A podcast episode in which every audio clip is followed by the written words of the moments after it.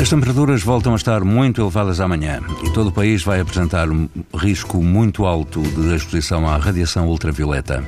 Na Praia Algarvia Maria Luísa, a água do mar vai ultrapassar os 20 graus e o vento vai superar fraco. O índice UV será 9, ou seja, muito alto.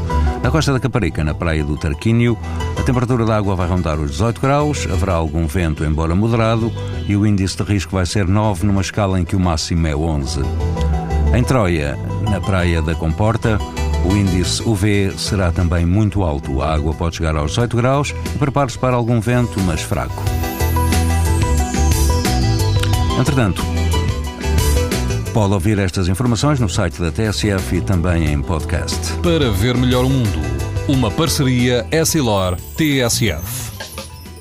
Sabia que é tão importante proteger os seus olhos como a sua pele? Não basta ter lentes para estar protegido. Lentes Essilor Proteção Total. Para uma visão saudável. Essilor. Para ver melhor o mundo.